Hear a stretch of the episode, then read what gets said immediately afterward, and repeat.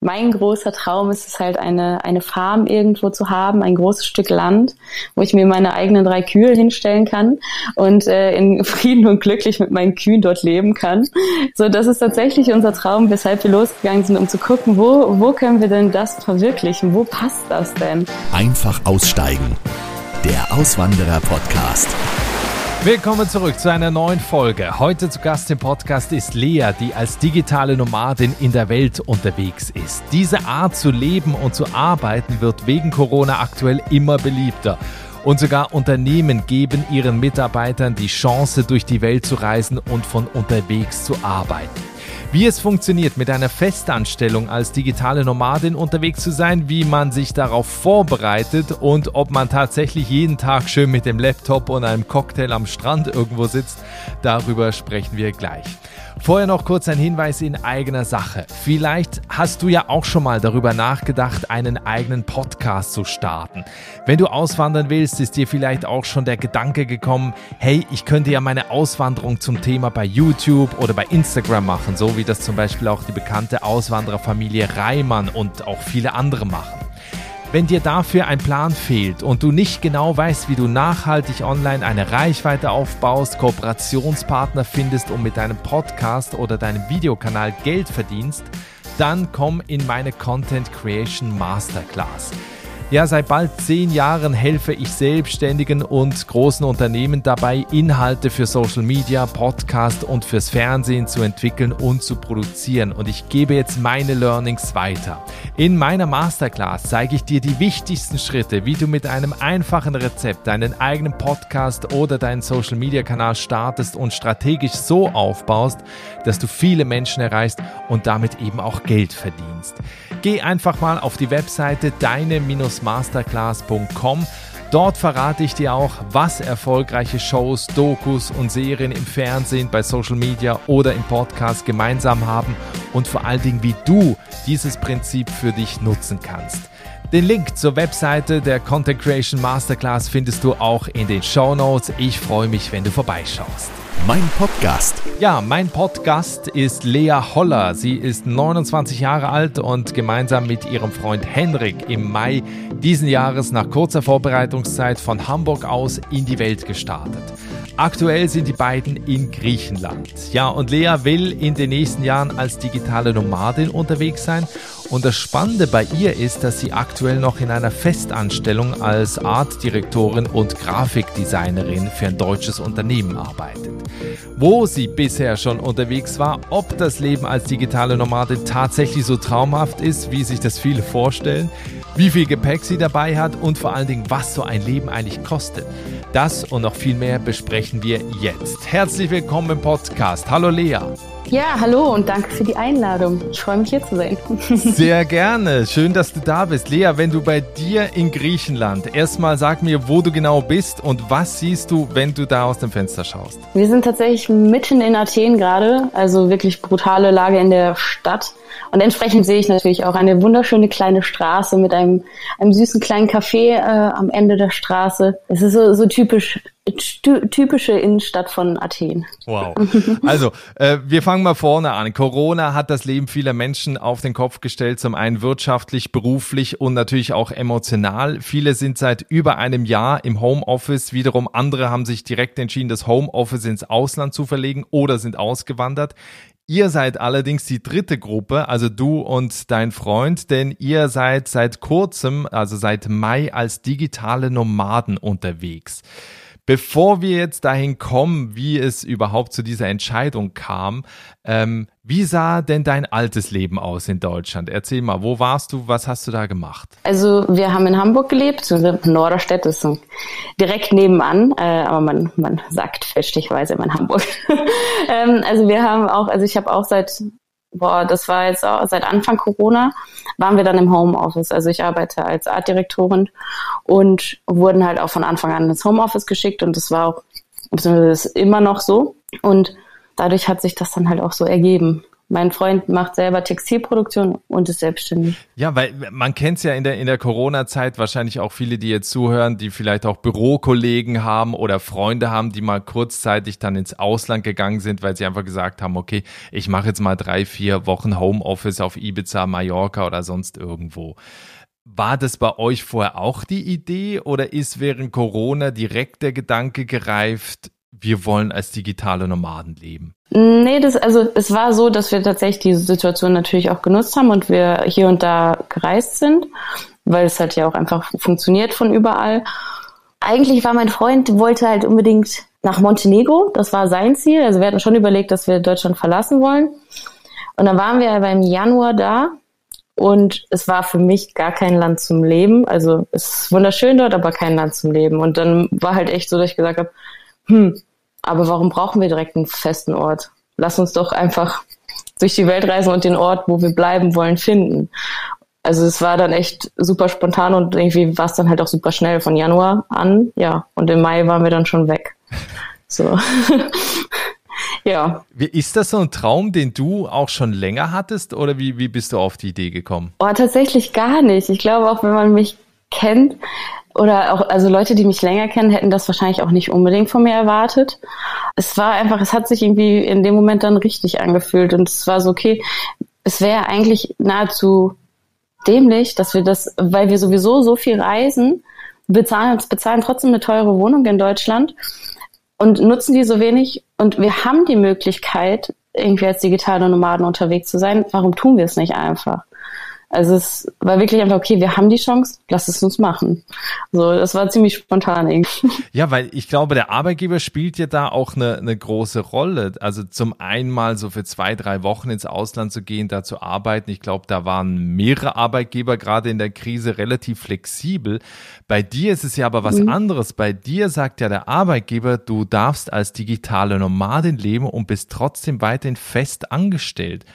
Haben die sofort gesagt, ja, Lea, finden wir eine geile Idee, du kommst hier nie wieder ins Büro, du bist weltweit unterwegs oder wie war das?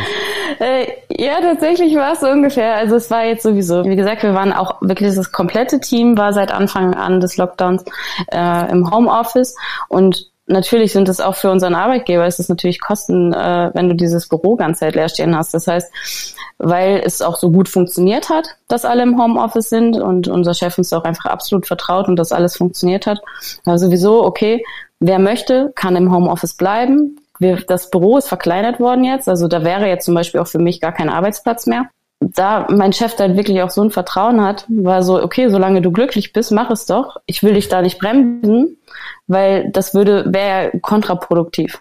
So. Da ist mein Arbeitgeber tatsächlich einfach, mein Chef ist da ganz doll drauf bedacht, dass wir einfach glücklich sind, weil er weiß, dann machen wir gute Arbeit. So. Und solange das der Arbeit nicht im Weg steht, Wow. Ja. Jetzt kam das Go vom Arbeitgeber und dann habt ihr festgelegt, im Mai wollen wir Deutschland verlassen. Wie bereitet man sich jetzt darauf vor? Weil das waren ja wirklich ja nur wenige Wochen. Was habt ihr da gemacht? Oh Gott, äh, ja, es waren sehr stressige Wochen. Ähm, zum einen sind es natürlich die ganzen ja, bürokratischen Dinge, um die du dich kümmern musst. Wie gesagt, bei mir war es ja auch das äh, spezielle Fall, dass ich ja weiter festangestellt bin. Das heißt, du rufst erstmal überall an und versuchst zu klären, wie, inwieweit das funktioniert oder was du zu beachten hast. Ähm, muss sich halt an allen Stellen einfach informieren, um bloß nichts falsch zu machen. So gerade was, was deutsche Steuern und sonst was angeht, weiß man, da ist man ist dann sehr vorsichtig, wenn man das Gefühl hat, man kann sehr schnell was falsch machen. Das heißt, da viel rumtelefoniert und geklärt. Und ansonsten war, glaube ich, der größte Stress, um den wir uns dann kümmern mussten, war wirklich alles zu verkaufen, was wir besessen haben. Insbesondere bei mir war das wirklich sehr viel Kleidung. Ähm, damit habe ich die meiste Zeit verbracht. Das war wirklich, wirklich viel Aufwand. Und äh, irgendwann die letzten Wochen war es dann auch wirklich so, wir haben über eBay Kleinanzeigen auch alles zu verschenken dann reingemacht, weil ich, also das war was, was mir extrem wichtig war. Ich wollte so gut wie nichts wegschmeißen müssen. So, ähm, weil ich, ja, ich wollte, dachte einfach, nee, mit allem kann irgendwie jemand was anfangen und es ist dann auch so. Aber dann hast du am Ende echt, boah, den ganzen Tag hat es nur noch zu Hause geklingelt, weil irgendjemand von eBay Kleinanzeigen kam und es war immer nur noch so, okay, weshalb bist du hier? Okay, hier steht schon bereit. So, weil du es gar nicht mehr auf dem, also gar nicht mehr durchgeblickt hast. Ja, und sonst auch so, ja, und wir mussten halt natürlich Nachmieter finden. Wir hatten eigentlich einen Zwei-Jahres-Vertrag. Das heißt, wir mussten uns auch um den Nachmieter kümmern, der unseren Vertrag überhaupt übernimmt, damit wir aus der Wohnung kommen. Ja, das sind halt, glaube ich, so die, die Hauptsachen, ja. Ja, was nimmt man da mit, wenn man weiß, man ist nirgendwo mehr fest zu Hause? Also wie viel äh, nimmt man überhaupt mit, wie viele Koffer und was ist da ungefähr da drin? Puh, ja, das ist, das, das ist, glaube ich, auch sehr individuell. Also mein Freund hat tatsächlich nicht mal einen Koffer, er hat einen Rucksack und da sind drei T-Shirts drin, zwei Hosen, irgendwie ein paar Unterbuchsen und das war's dann schon so fast. Ähm, ich habe tatsächlich doch einen ganzen Koffer mit und äh, du versuchst halt wirklich, also ich habe, was mir sehr wichtig war, tatsächlich sind dann so Sachen auch wie Supplements und das habe ich auch mit dabei und ansonsten Kosmetik natürlich, weil das ist ein Punkt, das ist natürlich nicht überall haben wir diesen Standard und die Möglichkeit, ähm, so hochwertige und gute Kosmetik zu bekommen und auch für einen erschwinglichen Preis. Also das ist halt in manchen Ländern wirklich eine ganz andere Welt. Das ist, das ist viel von meiner Kosmetik, äh, also von meinem Gepäck. Dann so ein bisschen auch tatsächlich notfallmäßig, okay, ein paar Pflaster, ein paar Salben für, wenn du dich verletzt und sowas. Okay sonst, da wir natürlich, also wir, wir sind absolut darauf aus, äh, so möglichst viel Sonnenschein mitzunehmen, ist natürlich die Winterkleidung eher begrenzt. Ich habe nur ja, noch zwei, zwei Hoodies, glaube ich, und ja, zwei, drei lange Hosen, aber auch tendenziell eher lange Sommerhosen. Gummistiefel ja. sind keine dabei, weil die braucht man ja hm. wahrscheinlich eh in Hamburg dann. Ja, genau. Ich habe es tatsächlich so gemacht für den Fall, weil es gibt schon auch ein paar Länder, die ein bisschen kühler sind, wo wir irgendwann gerne hinwollen würden. Ähm, ich habe mir für den Fall einfach äh, eine Tasche fertig gepackt, wo meine dicke Winterjacke drin ist, weil um Gottes Willen schleppt man die jetzt halt nicht mit, es ist viel zu viel Platz, den die wegnimmt, und dicke Winterboots habe diese Tasche bei meinem Vater platziert und sobald ich es brauche, die ist fertig gepackt, macht er, kann er die einfach losschicken zu mir und gut ist. So, das ist noch meine Backup-Lösung für wirklich kalte Tage dann. Genau, Papa schickt das Winterpaket los. Ja, genau. Jetzt fragen sich vielleicht viele, wo ist die erste Reise hingegangen? Und zwar nach Madeira. Und wer Madeira kennt, der kennt möglicherweise auch die Folge Madeira hier im Podcast und kennt Helen Bäumel. Und tatsächlich seid ihr bei Helen Bäumel auf Madeira gelandet. Wie kam es denn dazu? Ja, also wir haben uns tatsächlich auch traurigerweise erst ganz am, also ganz am Ende unseres Aufenthalts in Madeira kennengelernt. Durch einen Zufall im Fitnessstudio. Sie hat mich dann tatsächlich, glaube ich, ja, sie hat mich an, angesprochen. Und äh, ja, es hat sich dann auch irgendwie total gefunden und sie hat uns am, sie hat uns dann am Ende auch noch ihr Auto äh, glücklicherweise leihen können. Weil die äh, Preise mit dem Autos, äh, das ist natürlich ein Haken, äh, muss man mal gucken. Zur Hochsaison werden solche Preise natürlich sehr teuer. Ähm, ja, aber es war dann totaler Zufall. Madeira war allgemein ein absoluter Zufall, was alles anging, aber so eine Fügung, das war unfassbar. Also wir waren bis, bis ein Tag oder zwei Tage vor Abflug wollten wir nach Mexiko. Also weil die Einreise dort halt einfach ist. Ne? Das ist vielleicht eine kleine Hürde, die du aber bei jedem Flug jetzt hast, ähm, dass du immer schauen musst, wie die Lage mit Corona gerade ist oder wie die Einreisebedingungen sind. Und da Mexiko da halt sehr Leichtes war das eigentlich die ganze Zeit in unserem Kopf, aber irgendwie war es dann, wo beide haben wir es nicht gefühlt. Wir haben es einfach nicht gefühlt. Es war jetzt nicht irgendwie der richtige Ort für uns. Und dann war es tatsächlich so super spontan, weil auch eine Freundin von äh, auch von Helen und ich kannte sie auch schon aus Hamburg, die ist halt auch nach Madeira gegangen. Das heißt, ich habe irgendwie über ihre Story auch super viel über Madeira gesehen und dann war es so, hm, lass uns doch einfach Madeira gucken. Zwei Tage später waren wir dann da. es war super spontan. Nimm uns doch mal ein bisschen durch den, durch den Alltag mit. Wie muss man sich das vorstellen jetzt als digitale Nomadin? Arbeiten, gleichzeitig ja irgendwie auch Urlaub, Land erkunden, Menschen kennenlernen. Ähm, wie, wie sieht da der Alltag bei dir aus? Äh, wahrscheinlich unspektakulärer, als man manchmal denkt oder wie die, wie auch Social Media, glaube ich, sowas darstellt. Also nicht Dadurch, am Strand. nee, also es ist halt, am Ende des Tages ist es halt so, dass ich auch meinen Vollzeitjob habe, ähm, den ich zu erfüllen habe. Natürlich bin ich ein bisschen flexibel. Morgens mache ich meistens meinen Sport und dann setze ich mich an die Arbeit. So, und dann habe ich meine acht Stunden zu arbeiten. Also du brauchst ja alles drumherum sonst. So. Es ist halt auch so klar, wenn ich mal einen Tag irgendwie brauche und sage, ah, hier, wir wollen noch was ganz Spektakuläres uns angucken, sage ich meinem Chef Bescheid so. Hauptsache, die Sachen sind am Ende fertig, so rechtzeitig. Deswegen, da bin ich schon ein bisschen frei. Aber es ist halt, es ist kein Urlaub so. Das ist natürlich ein Wunder, also du bist an wunderschönen Orten und du nimmst den Flair mit und du kannst natürlich, genauso wie du vielleicht bei dir zu Hause irgendwie abends in, in ein Café um die Ecke gehst oder ähm, am Wochenende vielleicht einen coolen Besuch auf einem Berg, eine Wanderung machst oder wie auch immer. Das machst du halt einfach nur in einem anderen Land. Man hat halt trotzdem seine Pflichten und muss es halt sein, sein Leben drumherum bauen. So. Wir suchen uns oft auch, ähm, wenn es irgendwie geht, irgendwelche schönen Cafés, wo wir arbeiten können. Dann hast du es halt schon. Auf Madeira hatten wir auch unser, unser Stammcafé schon, wo wir fast jeden Tag dann tatsächlich saßen. Und dann hast du natürlich den Blick aufs, aufs Meer. So. Das ist natürlich ganz schön, aber wie gesagt, auch dieses Bild, was auf Social Media dann ver irgendwie vermittelt wird, dass du am Strand liegst mit dem Laptop. Kein Mensch sieht was auf dem Laptop, wenn du am Strand liegst in der Sonne. So, da, also und der Sand auf die Tastatur. ja, genau. Und dann schwitzt du noch und das ist einfach nur, also das ist halt einfach wirklich ein absurdes Bild. Gab es bisher schon einen ganz kuriosen Arbeitsplatz, an dem du gearbeitet hast? Vorletzte Woche, in, äh, als wir noch in Estland waren, haben wir einen Roadtrip gemacht. Also eine Woche komplett durch Estland. Schaffst du auch in einer Woche, ist nicht so riesig. Ähm, haben auch jeden Abend einfach auf Campingplätzen da geschlafen im Auto.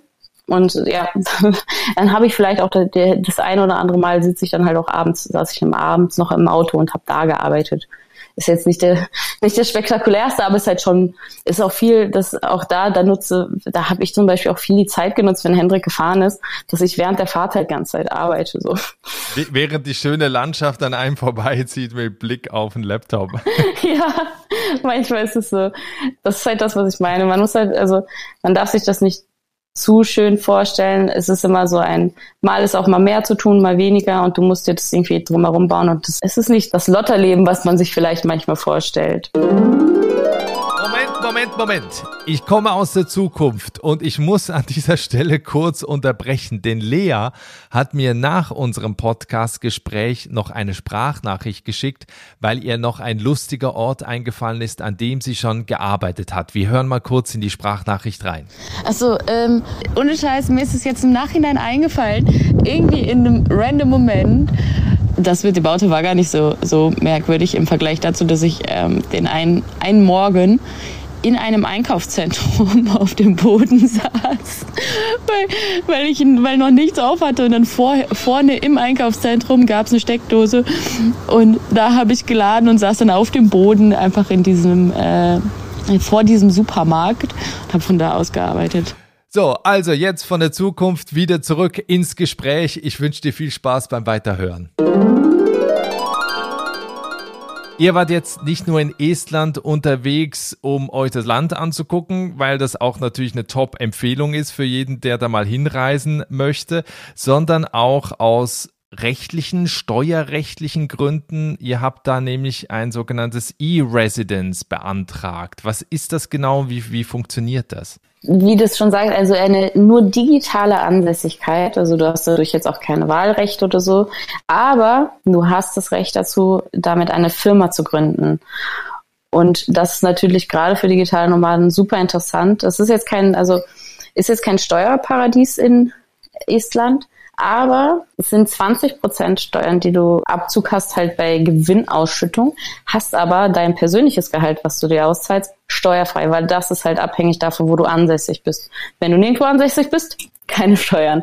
Deswegen ist es echt äh, eine super, super interessante Lösung und du musst dort auch nicht hinfliegen oder so, um das zu beantragen.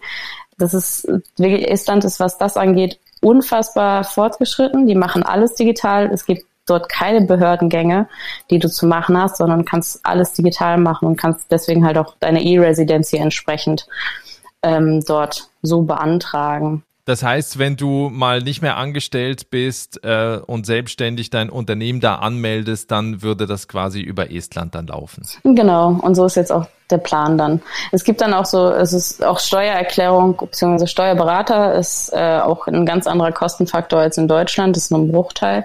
Und es gibt zum Beispiel so eine Website bzw. einen Anbieter, Xolo heißen die, die gerade für Solopreneure wie mich jetzt ähm, das äh, da super interessant sind, weil sie sich genau um solche Leute nur kümmern. Sollte man auf jeden Fall auschecken, wenn man da irgendwie interessiert ist. Es kann eine super gute Lösung sein. Jetzt haben wir gehört, ähm, ihr seid auf Madeira gestartet, dann weiter nach England wart ihr kurze Zeit, dann in Estland, dazu kommen wir auch gleich noch, ähm, und heute in Griechenland, in Athen. Was würdest du sagen, war bisher so der schönste Moment jetzt? Ihr seid seit Mai 2021 unterwegs. Was war so bisher der schönste Moment in dieser Zeit? Ich glaube, der, also einer der schönsten Momente war definitiv auch der erste Tag, als wir auf Madeira angekommen sind ich war schon ängstlich und als wir dann auf Madeira ankamen, war ich einfach so baff und so überwältigt von, von der Schönheit dieser Insel, dass ich ab dem ersten Moment dachte, wow, das ist jetzt unser Leben. Und es war so schön. Also das war wirklich für mich, glaube ich, ein sehr, sehr besonderer Moment, dass ich da dann das realisiert habe und ansonsten glaube ich, die meisten schönen Momente waren tatsächlich auch auf Madeira, weil die, die Natur da so beeindruckend ist. Und ich, ich bin tatsächlich, manchmal stehe ich da und schüttel nur den Kopf. Ich gucke mir einen wunderschönen Wasserfall an und schüttel den Kopf, weil ich einfach denke, wow, das ist, das ist unsere Welt. Wir haben so eine wunderschöne Welt, dass ich das manchmal nicht fassen kann. Weil das Leben als digitale Nomaden ja für viele auch so eine Faszination auslöst. Hast du auf der anderen Seite auch so ein bisschen Neid gespürt, auch vielleicht von Kollegen, die eben halt jetzt nicht äh, da unterwegs sind, sondern in Hamburg im Büro sitzen, da in ihrem Homeoffice oder auch so aus dem Freundeskreis? Tatsächlich gar nicht. Das liegt, glaube ich, aber auch daran, dass ich mich mit Menschen, die, die Neid verspüren, nicht unbedingt umgebe, sondern es ist wirklich meine Freunde, mhm natürlich war es schon so, boah, krass, ich würde das auch so gerne, hat aber ein kleines Kind zu Hause, dann ist es halt schwieriger, aber trotzdem mit keinem richtigen Neidgefühl, ähm, sondern eigentlich haben sich alle einfach nur super, super gefreut und das gilt auch für tatsächlich alle äh, meine Arbeitskollegen im Büro, da sind einfach alle nur happy für mich. So. Oder sie sind froh, dass Lea nicht da ist. oh, endlich mal ruhig, die telefoniert immer so laut.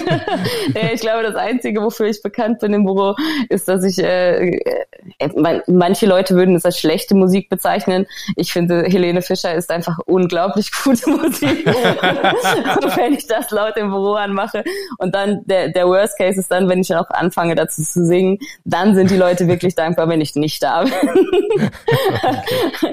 nee, aber sonst wirklich, also da habe ich wirklich keine, absolut keine negativen Emotionen von irgendjemandem bekommen, sondern alle sind da einfach nur glücklich mit und sehen auch, das muss man auch sagen, man darf das ja nicht vergessen. Ist ja auch ein Vorteil, wenn deine Freunde überall unterwegs sind, hast du auch immer einen Anlaufpunkt, wo du mal eben vorbeifliegen kannst, ne? Das stimmt. Ja. Wenn man jetzt permanent unterwegs ist, ne, man braucht immer ein Hotel, eine Unterkunft, irgendwie eine Wohnung, äh, Mietwagen und so weiter. Nimm uns doch mal so ein bisschen mit, was kostet eigentlich das Leben als digitale Nomadin? Es ist natürlich auch von den Ländern abhängig, aber ne, ihr seid jetzt auch schon ein paar Monate unterwegs. Ähm, was kostet das? es kommt darauf an, wir, wir, versuchen aber einfach, das auch wirklich günstig zu halten, weil man muss natürlich bedenken, dass die Preise zur Hochsaison ist dein Leben insgesamt natürlich teurer, als wenn du Anfang des Jahres, wenn du jetzt im Januar irgendwo unterwegs bist. Das heißt, du hast manche Monate, wo du vielleicht ein bisschen mehr einsparen kannst, wirst es aber wahrscheinlich dann im, im Sommer wieder äh, benötigen. So dass wir versuchen da irgendwie den Schnitt in irgendwie in der Waage zu halten. Wir versuchen immer auch irgendwie so, so Airbnb sind wir bei 30 Euro die Nacht. So, also wir sind da sehr günstig aktuell unterwegs, ähm, versuchen das auch einfach wirklich sehr günstig zu halten. Du kannst aber das zum Beispiel London, ich meine, London waren wir auch nur eine Woche, aber das ist natürlich da zu überleben, da musst du schon richtig viel Geld haben, weil Essen allein schon so super teuer ist. Also das ist natürlich ein ganz, ganz äh, entscheidender Punkt. Wir haben auch immer nur Unterkünfte, wo wir selber kochen können und kochen auch 99 Prozent der Zeit selber. Wir versuchen regional immer gut einzukaufen, was Gemüse und sowas angeht. Äh, da sparst du dann halt schon viel. Wir hatten hier auch total Glück, als wir ankamen, war direkt, also wirklich hier auf unserer Straße, hast du runtergeschaut und da war ein riesengroßer Wochenmarkt und das auch nur einmal die Woche und der war genau, als wir ankamen.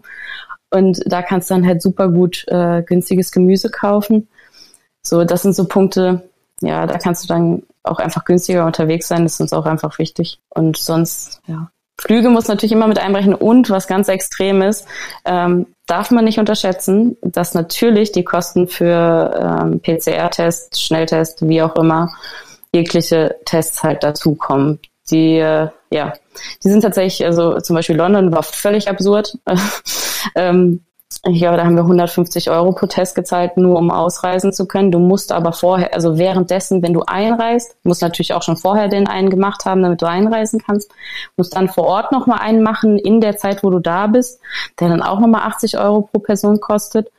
Ähm, das ist halt ein Kostenfaktor, den man aktuell tatsächlich äh, nicht vergessen darf. Das ist tatsächlich das äh, ja, ist ganz schön viel Geld, was dafür auch drauf geht. Ja, und was man ja nicht vergessen darf, selbst wenn du jetzt einen günstigen Ort gefunden hast, wo du jetzt halt wenig für eine Übernachtung zahlst, wenig fürs Essen zahlst, du kannst ja maximal 180 Tage in dem Land bleiben. Und danach musst du ja das Land wieder, wieder verlassen, weil du ja ansonsten da auch steuerpflichtig wirst und dich da auch anmelden müsstest.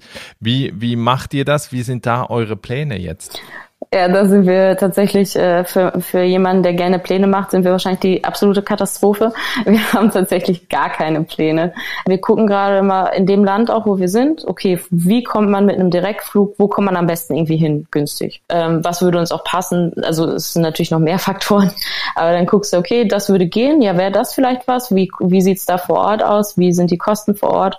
Also wir machen das echt einfach total kurzfristig alles auch Griechenland. Ich glaube, Griechenland, den Flug haben wir zwei Tage vorher gebucht.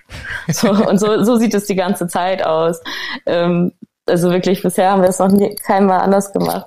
Das ist, und das macht es aber tatsächlich auch einfacher, weil wir müssen uns wegen nichts stressen. Natürlich haben wir eine gewisse, äh, haben wir nur diese 180 Tage, aber es ist dann trotzdem, dass wir einfach spontan sind, ja, okay, jetzt passt es uns hier vielleicht auch nicht mehr ja, okay, dann lass mal schauen, wo könnten wir denn hin? Oder auch, man merkt, das ist sehr interessant, du merkst einfach von Ort zu Ort, was ist mir denn wichtig? Was du vielleicht gar nicht bewusst irgendwie äh, vor Augen hattest, merkst du das aber, wenn du an dem Ort bist, denkst du, hm, das ist was, was mir irgendwie jetzt fehlt oder das ist was, was, was mir irgendwie nicht so gefällt.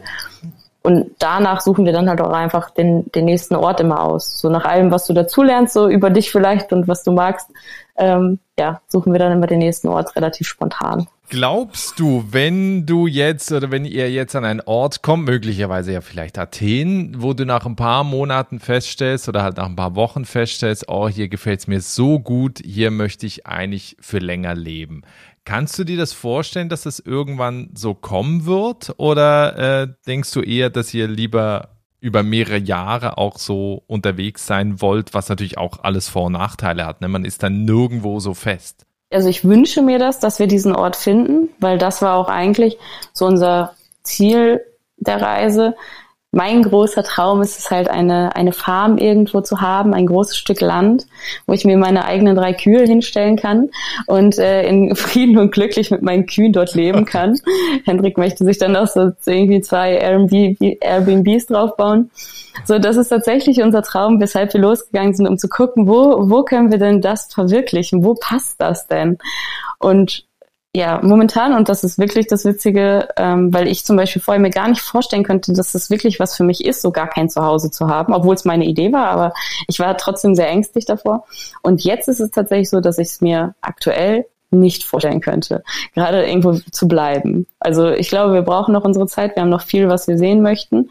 Und dann kommt hoffentlich irgendwann der Ort und der, der richtige Zeitpunkt, wo wir dann sagen, okay, jetzt, jetzt können wir hier zu Hause sein. Ja, schön. Ja, wir kommen langsam, langsam zum Ende und zwar äh, auch zu den, zu den Tipps, was du Menschen mitgibst, die auch als digitale Nomaden ins Leben starten oder in ein neues Leben starten wollen.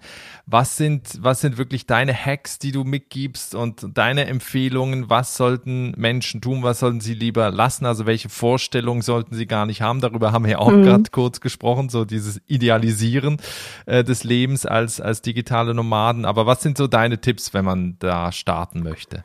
Ich glaube, also zum einen natürlich steuerlich muss man schauen, wie man sich da aufstellt und was das cleverste für einen ist.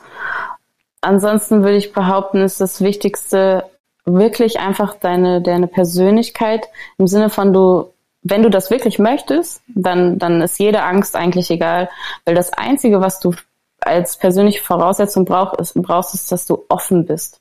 Du musst offen dafür sein, über deine Grenzen zu gehen. Du musst offen sein, offen zu werden. So, wenn du noch nicht offen bist, ist es nicht schlimm. Du musst nur, da, du musst halt nur offen dafür sein, es zu werden und davon zu lernen.